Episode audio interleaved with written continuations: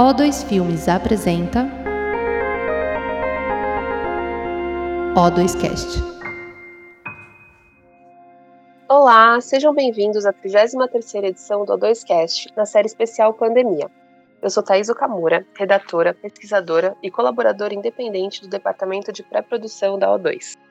A convidada desse episódio é Edileuza Penha de Souza, cineasta, diretora, pesquisadora e professora que acabou de ter o seu curta Filhas de Lavadeiras contemplado com o prêmio de melhor documentário de curta-metragem no Festival É Tudo Verdade, e também com o prêmio Aquisição Canal Brasil de incentivo ao curta-metragem. Em primeiro lugar, parabéns pelo reconhecimento no festival e seja muito bem-vinda, Edileuza. Obrigada, Thaís. Uma alegria estar aqui com O2. Legal. E eu, agora eu acho que a gente pode começar falando um pouco sobre a sua trajetória no audiovisual brasileiro. Acho que não apenas como diretora, como, mas também como historiadora, pesquisadora e educadora. Conta pra gente um pouco sobre você e sobre a sua carreira. Bom, eu sempre gostei de cinema. Eu entrei na sala de cinema pela primeira vez eu tinha oito anos. E algo que sempre me encantou.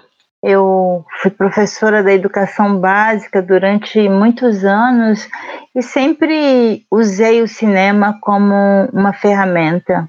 Antes de ser professora, antes de entrar na universidade, inclusive, eu trabalhei no comércio e era algo muito ruim e o cinema sempre foi um espaço de refúgio, assim, de sair do trabalho, ir para o cinema e a hora do almoço ir para o cinema sem saber que filme que estava passando, enfim. Mas o cinema sempre foi um, esse lugar de refúgio. Quando eu me torno professora, eu sempre usei filmes como instrumento didático. E daí, em 2005, eu me mudo para Brasília, eu sou capixaba, venho para Brasília para trabalhar com a implementação da Lei 10.639, que é a lei que torna obrigatório o ensino de história e cultura afro e africana na educação básica. É uma lei aí extremamente importante para a visibilidade do negro na educação, da história do negro na educação brasileira. E, e, uma coisa que eu ouvia estando no Ministério da Educação era os professores dizerem, e eu já ouvia isso em sala de aula, né, que os professores não tinham material para trabalhar com a implementação da lei. Eu lembro, por exemplo, de cenas na escola do tipo: é dia das mães, e aí todas as figuras das mães são brancas. E aí eu, gente, pelo amor de Deus, isso não tinha lei 10.639 ainda. Mas eu dizia, gente, olha a cara das nossas crianças, olha a cara das nossas mães, como é que a gente põe a Xuxa para representar a mãe dessas crianças. E aí eu via sempre piadinhas do tipo: ai, vai, vamos procurar uma pretinha aí para agradar a Edileuza, senão ela vai encher o saco. E aí, é, com essa história de que não temos material para trabalhar a Lei 10.639, eu convido um grupo de amigos é, que go gostam de cinema, professores que eu sabia que, como eu, usavam cinema na sala de aula, para escrever textos com roteiro de como aquele filme poderia ser usado em sala de aula. E aí, em 2016, 2006, eu publico o primeiro volume, que hoje é uma coleção, do Negritude, Cinema e Educação, Caminhos para a Implementação da Lei 10.639. É importante falar desse livro, porque é esse livro que me leva para fazer cinema. Eu começo a ser convidada para. Foi uma coleção editada pela Masa Edições, que é uma editora de uma mulher negra, em Belo Horizonte, a editora mais antiga, que vem editando aí há mais de 30 anos é, autores e autoras negras. E a partir da, da publicação do primeiro volume em 2006, o segundo em 2007, eu começo a receber muitos convites para falar de cinema e eu me recusava sempre porque para mim cinema era isso, era gostar de cinema e usar o cinema como um instrumento didático, mas né, não era minha praia. E certo dia aqui em Brasília, em 2007, penso eu, é, numa feira de livro, estava lançando o livro também, uma moça me diz assim: Olha, professora, eu queria te agradecer pelo artigo, porque eu já assisti a Cor Púrpura mais de 50 vezes. Eu todas as vezes que vejo, eu choro muito, mas quando eu li o seu artigo, eu enxerguei tanta coisa que eu nunca tinha percebido no, no filme, e eu chorei tanto que eu estraguei o meu livro, assim, de tantas lágrimas. E aí dei um abraço, fiquei extremamente emocionada com, com as palavras dela. Eu disse: Ah, escreve isso. Ela nunca é, escreveu, eu nunca mais a encontrei. Mas no dia seguinte, eu recebi um convite de novo para falar de cinema e educação, e eu já ia, como sempre, é, recuando. Quando eu pensei, puxa, depois que eu, do que eu ouvi ontem, eu não posso mais é, ficar nesse lugar né, tão confortável que é só gostar de cinema é, eu já era, na ocasião, professora é, substituta da Universidade de Brasília. O meu contrato vencia em 2009 e aí em 2009 eu crio uma disciplina é, que é etnologia visual da imagem do negro no cinema. Na época eu não sabia bem o que ia ser isso, mas a ideia era começar a estudar filmes com protagonismo de negros e negras. E fui escolhendo temas, essa disciplina durou até 2019, quando eu entro no IFB, Recanto das Emas, que é um, um instituto federal de audiovisual aqui em Brasília. Então, no doutorado eu fui já comecei, eu entrei no doutorado em 2010, questionando por que que o cinema como o maior propagador do amor romântico não nos contempla? Por que, que não tem filmes de amor com mulheres negras como eu, como minhas irmãs, como minhas primas, como minhas amigas, como minhas tias?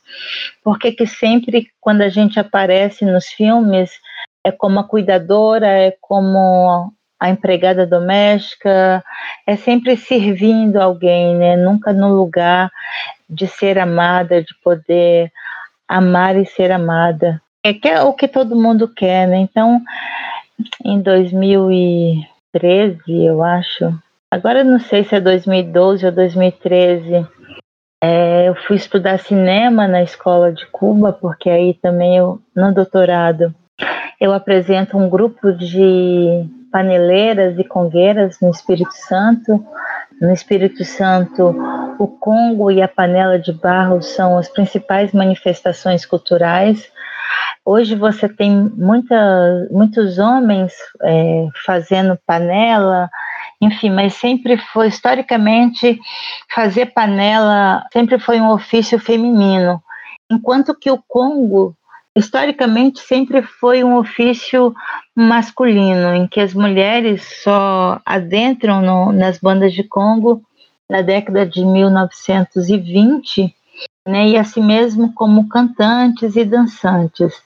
Essa banda de Congo, que é a banda de Congo Panelas de Barro, que acontece em Goiabeiras Velhas, é liderada por uma mulher, é, a Jamilda, e filha, neta, bisneta de, de paneleira, e essa banda de Congo, é, as mulheres fazem absolutamente tudo além de ser paneleiras. Então, foi, é, eu fui apresentar a elas um filme de amor.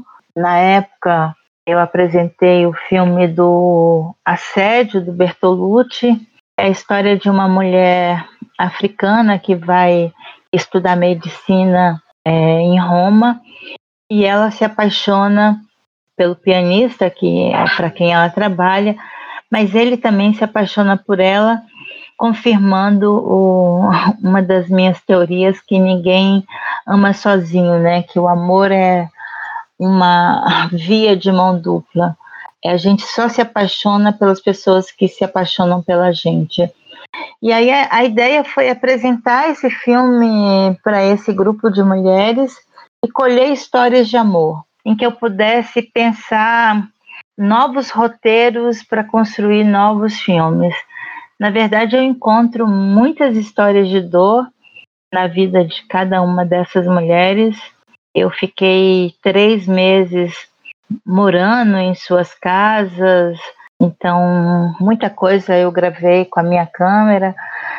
E aí você vai criando uma intimidade total. Então, escutei muitas histórias de dor, mas eu queria falar de amor, porque, como diz Bell Hooks, o amor é revolucionário.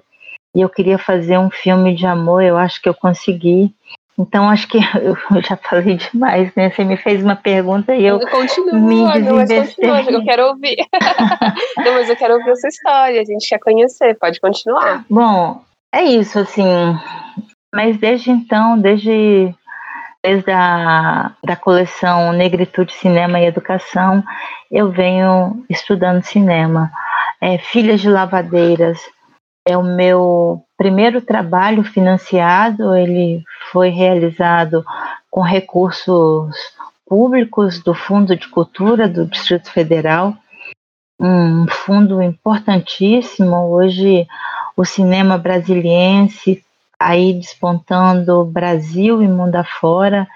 Então, a importância do, dos recursos públicos né, para se fazer arte. É, não é à toa que esse moço que está aí, que vem destruindo o país, que vem destruindo a cultura, né, que acabou com o Ministério da Cultura e vem acabando com, com tudo que se levou 15 anos, né, fazendo nesse país, em dois anos já muitas destruições, mas a importância de fazer arte porque a arte salva, né? Acho que a gente está nesse momento de pandemia e a gente é, vê o quanto que a arte tem nos possibilitado não adoecer, né? Então, eu sei também que acesso à arte é um privilégio que a população pobre, que a população negra, a população indígena tem muito pouco acesso. É preciso levar a arte a esses lugares, a essas pessoas. Eu sei que o acesso à arte é um privilégio, mas eu sei também que sem ela a gente estaria muito pior do que estamos. Com certeza. E aí, é, eu acho que você comentou sobre o que motivou os seus estudos sobre cinema e a presença do negro é, como protagonista é, de histórias. E co como que você enxergou a presença do negro tanto é, atrás das câmeras como, como estrelando histórias na, na história do audiovisual brasileiro? Bom, é uma luta antiga, né, Thaís? Uhum, Zósimo Bubu, que é considerado o pai do cinema negro brasileiro, foi a pauta dele, foi a pauta de vida, né? Assim, Zósimo que sempre esteve na frente das câmeras como é, ator, foi o primeiro modelo negro brasileiro, foi o primeiro ator a gravar uma história romântica na televisão. E ele, é, quando ele faz Alma no Olho, um resto de, de película, ele queria mostrar a história do negro no Brasil, da, desde o continente africano, a chegada aqui, né, o sequestro no continente africano, aos dias atuais, mostrando da necessidade de mudança. Então, o cinema negro brasileiro deve tudo a essa pessoa que foi Zosimo Bobo. óbvio que tem muitos outros, né? Então, lembrar, por exemplo, de Grande Otelo, que na década de 50 escreve uma carta que hoje é considerado o primeiro manifesto do cinema negro brasileiro, denunciando a ausência de negros e negras na publicidade. É, a gente tem Adélia Sampaio, a primeira cineasta negra brasileira, que foi é, durante anos apagada da história do cinema brasileiro, né? Assim, a história das mulheres é, vem sendo apagada. E quando a gente fala de história de mulheres negras, a ausência é total. E a Ancine disse isso em 2016 e 2017, quando ela faz aquela pesquisa que dá continuidade à pesquisa do GEMA, né, que vinham fazendo aí, mostrando a cara do cinema brasileiro desde 2000, dos anos 2000, e é importante lembrar Joelzito Araújo, ele faz uma pesquisa que é resultado da tese de doutorado dele, né, da ausência de negros na televisão e dos estereótipos com quais esses negros que adentraram esse lugar foram representados. Então, quando o GEMA marca o início de 2000, assim, a gente precisa lembrar que antes disso você tem outro cara que é o Joelzito, que também falou dessa ausência.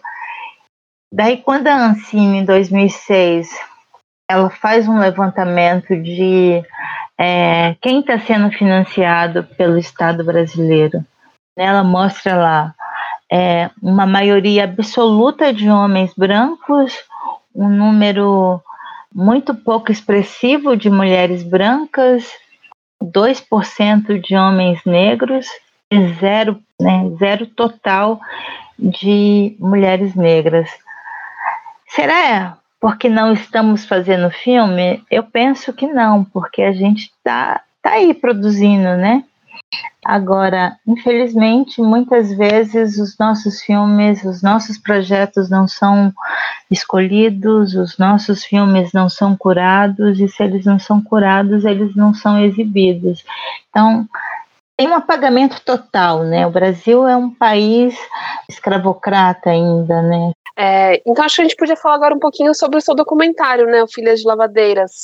É, você podia contar para a gente um pouco como foi o processo de criação, da onde veio a ideia e como que foi a produção do curta? Esse filme, na verdade, ele nasce há muito tempo atrás, quando eu leio o livro As Filhas de Lavadeira, de Dona Maria Helena Vargas, que era conhecida como Helena do Sul, uma escritora gaúcha que passou os últimos anos de sua vida aqui em Brasília. Na época eu ainda não fazia audiovisual, mas quando eu li o livro, eu dizia o tempo todo: nossa, esse filme, esse livro dá um filme. E eu sempre fiquei com esse meio que roteiro na cabeça, assim, né? Então, quando em 2016 eu começo a me ater para os editais é, do FAC, do Distrito Federal, que é o Fundo de Cultura, eu entro de cabeça no, no roteiro, e aí esse roteiro a gente consegue é, ser selecionado. Gravamos em 2018 e eu queria muito na época pensava é, nas três capitais que era Brasília, Rio e, e Bahia era, era pouca grana, né, assim, para poder fazer tudo isso, então eu consigo gravar Distrito Federal e Rio de Janeiro também, marcando aí esse lugar de duas capitais, e eu queria trazer pessoas famosas e pessoas desconhecidas, assim, para mostrar que essa é a história de muita gente, né, inclusive é a minha própria história. Eu sou filha de uma mulher que foi lavadeira e que foi com muita água e sabão que lavou a minha dignidade e a minha possibilidade de entrar na escola e de romper esse ciclo vicioso. Então, é um filme que fala de memória, que fala da labuta, da minha mãe, de muitas mães, mas é também um filme de afeto. De novo, é um filme de amor, né? É o Jefferson D, é, que é um cineasta negro conhecido de todo mundo, assim, ele tem uma frase linda que eu gosto muito. Ele diz: "Só de raiva eu filmo com amor". E é isso. Eu acho que é, Filhas de Lavadeiras é, é um filme de amor e eu acho que esse lugar que a gente precisa trazer para o cinema brasileiro. Ah, que lindo. E, e, como que você sentiu a reação das pessoas por seu filme e para as histórias que foram contadas nele? Olha, eu mesma me emociono cada vez que eu vejo o filme, uhum. sabe? É, eu sei que audiovisual também é desapego, né? Assim, então, chegar a 22 minutos é, é algo muito difícil, mas o, o que eu vejo mais, assim, é, nas pessoas é se reconhecendo. E quando as pessoas não se reconhecem, reconhece muitas outras histórias. A gente sabe o quanto que o serviço doméstico nesse país é precário, né? Quando a gente vê que outro dia, porque foi em junho deste ano, é, morre, morrem não, né? Assassinam o menino Miguel. A gente vê que que é isso, que os quartos de empregada continua, que o trabalho doméstico ainda é algo muito precário. Todos os ataques à presidenta Dilma em 2016 também vinha por conta da PEC da, das domésticas. Então, o Brasil, como um país escravocrata, ainda não aceita esse lugar. Né? É, o que eu tenho dito sempre é que não tem absolutamente nada garantido, né? Assim, ganhar esse prêmio é lindo, é o reconhecimento mesmo, assim, é o reconhecimento da técnica, é o reconhecimento da narrativa, da história desse filme, assim, né? Que venham muitos prêmios mas eu sei que enquanto mulher negra não tem absolutamente nada garantido. O que eu quero é representatividade, eu quero que é, tá em outros lugares com muito mais mulheres negras. Né? Então, o que, que eu tenho visto assim na reação das pessoas é realmente emoção, é a se identificarem, é, mulheres e homens se identificarem com muitas histórias que estão ali, porque não é a história da dona Ruth de Souza, que foi é, a última gravação que ela fez, não é a história da Benedita da Silva, da Conceição Evaristo, da Neide Rafael, da Dona Maria José, da Ellen, da Iris, que são meninas jovens que também participam do, do filme, né? A história da, da Ivonete ou da, Ângela, enfim, são história de muitas mulheres, né? Assim, de mulheres que ainda estão lutando para sair é, desse lugar. Eu acho que, eu acho não, eu não tenho dúvida que as ações afirmativas, que as políticas públicas implementadas no governo é, do Partido dos Trabalhadores é, possibilitou um outro caminho mas eu acho também que a gente está num momento de muito retrocesso é muito triste ver tantas perdas assim em tão pouco tempo. O que eu, eu ia até chegar nisso, que eu queria é, é, que você falasse um pouco sobre qual que é esse impacto social e cultural que quando você cria uma obra como essa e você é, é exibe e tem esse conhecimento com os prêmios, assim, como o, o, qual que é o poder transformador disso? Eu acho que é sempre aquela coisa de que sim, nós podemos, sim, nós podemos, sim, nós podemos.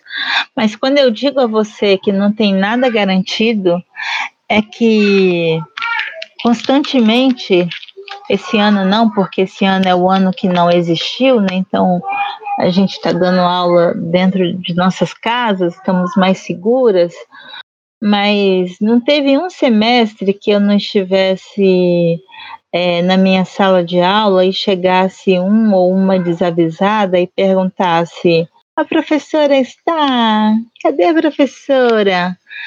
sabe? E aí você fala assim: ah, a professora foi tomar um cafezinho, senta aí, espera, e você continua dando aula.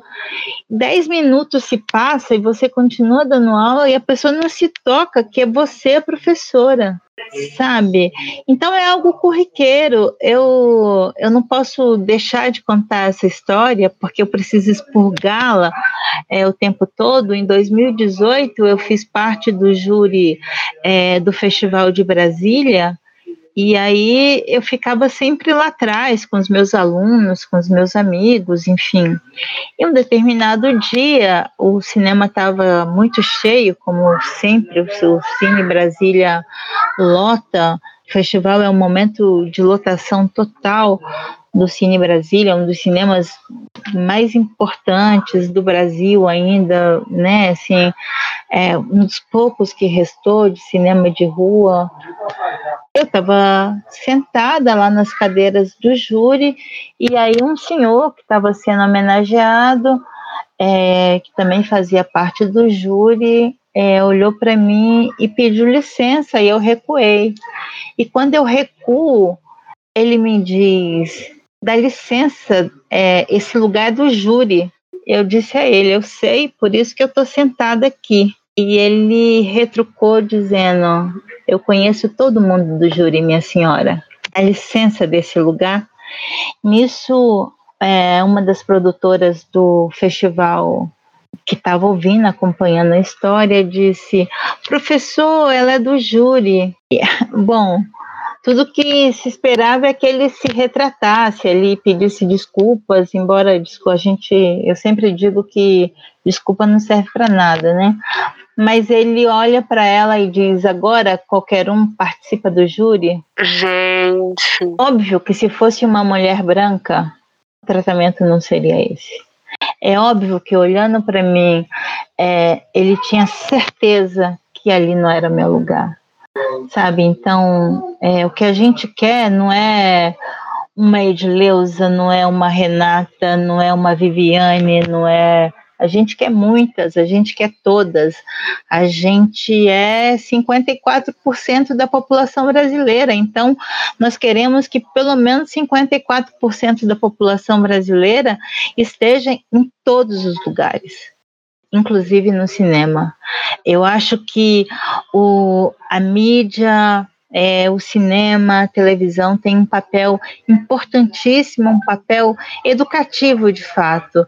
Então, quando eu tenho protagonistas negras, quando eu tenho negros e negras ocupando todos os lugares, a gente também está educando, a gente está rompendo com esse olhar viciado, com esse olhar escravocrata, com esse olhar perverso que é a o racismo brasileiro, né? Eu sempre falo do HMIB, que é o Hospital Infantil aqui em Brasília, que atende diariamente, e eu fico arrepiada com isso, diariamente recebe crianças de 3, 4, 5 anos intoxicadas com produtos de limpeza para embranquecer sua pele. Que escola é essa que não acolhe essas crianças? Quando é que a gente vai romper com isso?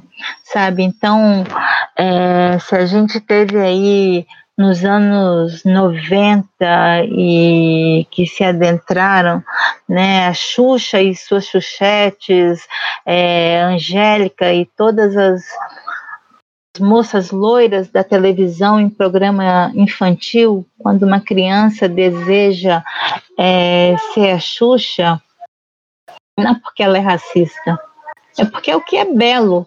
E aí eu sempre lembro do filme da Juliana Vicente, que é uma cineasta negra maravilhosa também, que entre sua produção tá Cores e Botas, é um filme que vai falar isso, assim, é uma menina de classe média e classe média alta que quer ser paquita e ela descobre é, a força que não existe paquita preta, né? Então e resolve ser fotógrafa. Eu, eu acho que é isso, assim, eu acho que a gente precisa ter representatividade, a gente precisa ocupar as telas, estar é, tá na frente, atrás das câmeras, para que a gente possa contar as nossas histórias.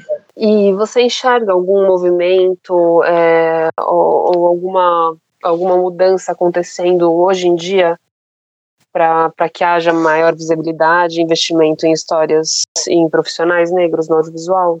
Sem dúvida, sem dúvida. Eu acho, eu acho não, né? Assim, dizer eu acho, pelo amor de Deus, assim, é, o Brasil tem uma dívida com o movimento social negro, né? Porque foi o movimento social negro que historicamente tem pautado políticas públicas. Então, assim, é, estar aqui hoje conversando com você só é possível porque é, atrás de mim teve um movimento social negro que vem lutando historicamente por esse lugar. A pauta de educação, do direito à educação, sempre foi luta do movimento social negro. No dia é, 14 de maio de 1888, por, portanto, um dia depois da assinatura da Lei Áurea, né? É, como dizia Paulo Colina, a princesa Isabel assinou a Lei Áurea e esqueceu de assinar a nossa carteira de trabalho.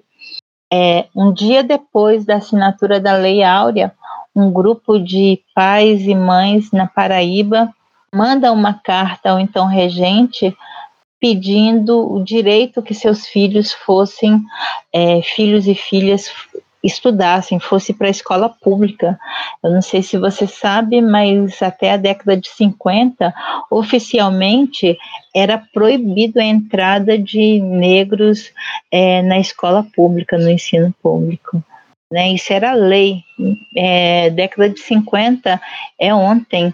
Então, hoje, quando a gente tem no Brasil um número maior de analfabetos negros e negras do que tinha a África do Sul na época do apartheid, a gente está falando que tem alguma coisa errada, né? É, a lei de cotas tem permitido sim é, a entrada de jovens, muitos jovens na, nas universidades. Eu não tenho dúvida que, além da, das políticas públicas, a digitalização, o acesso é, aos meios de comunicação também têm sido facilitadores para a gente produzir e, e ter esse número significativo que a gente tem hoje, mas ainda tem muita água para rolar, ainda tem muita água para rolar. Sim.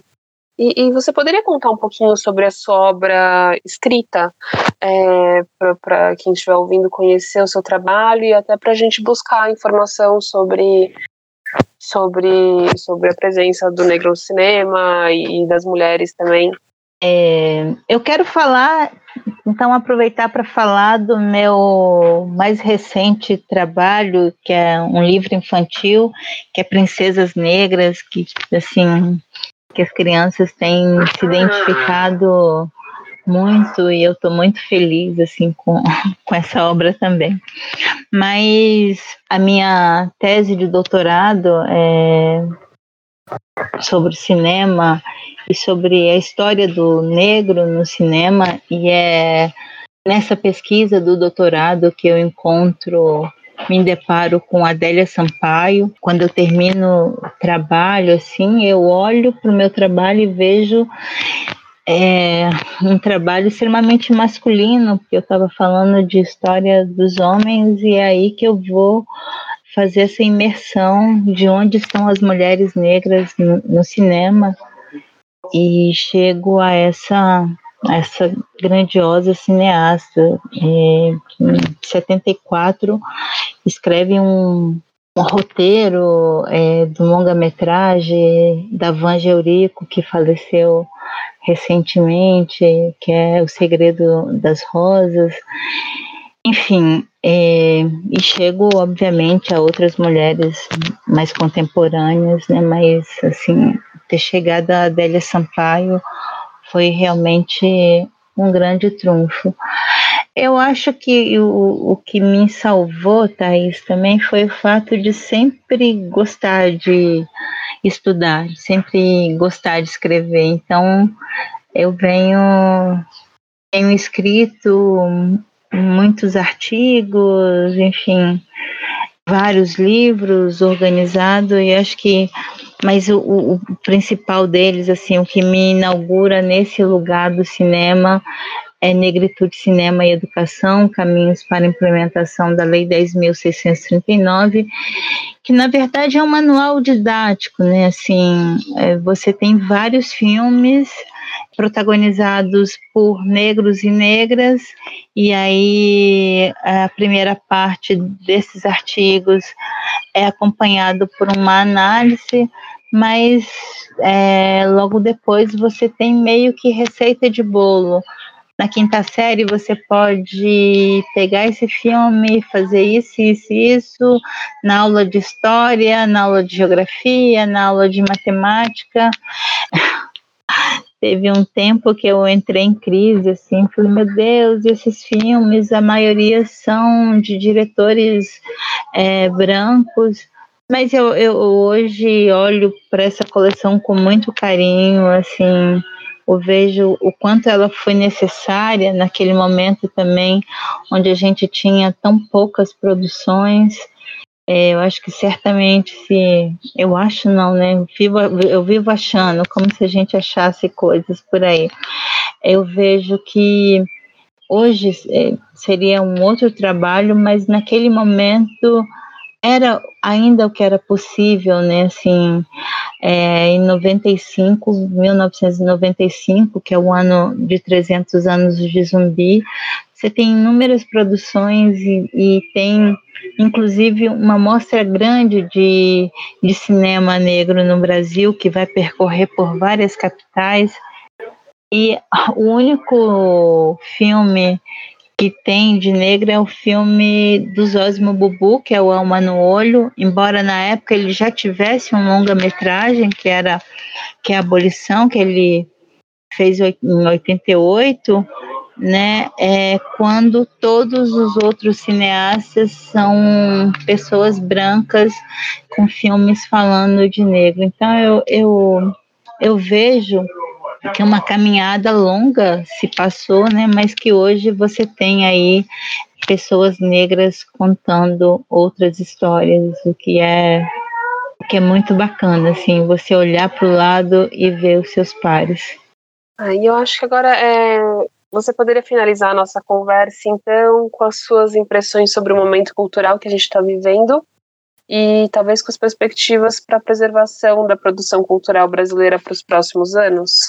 Bom, o Brasil está queimando, né? Assim, é a floresta amazônica, é a Chapada dos Veadeiros.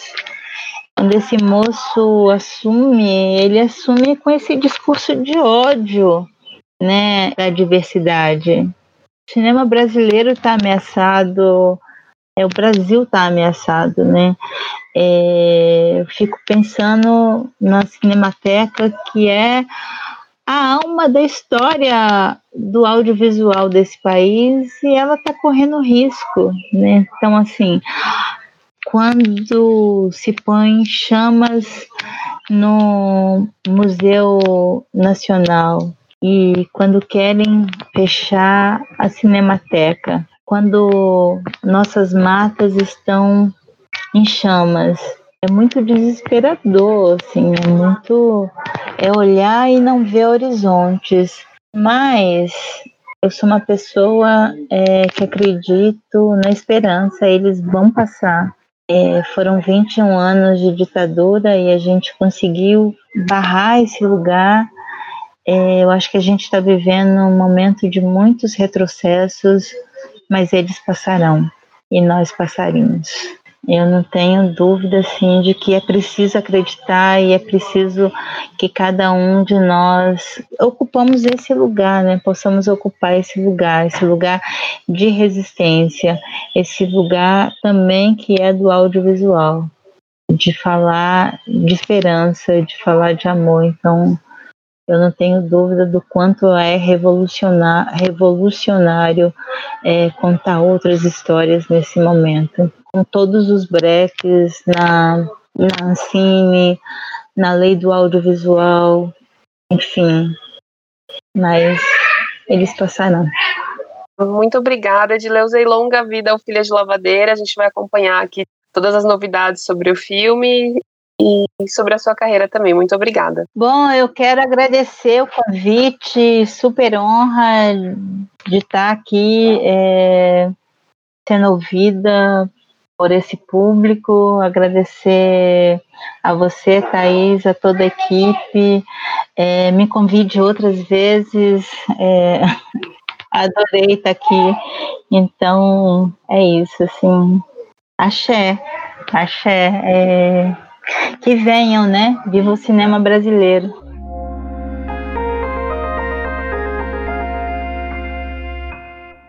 Esse foi o O2Cast, com episódios publicados semanalmente. Siga a O2 nas redes sociais para saber mais. Até a próxima!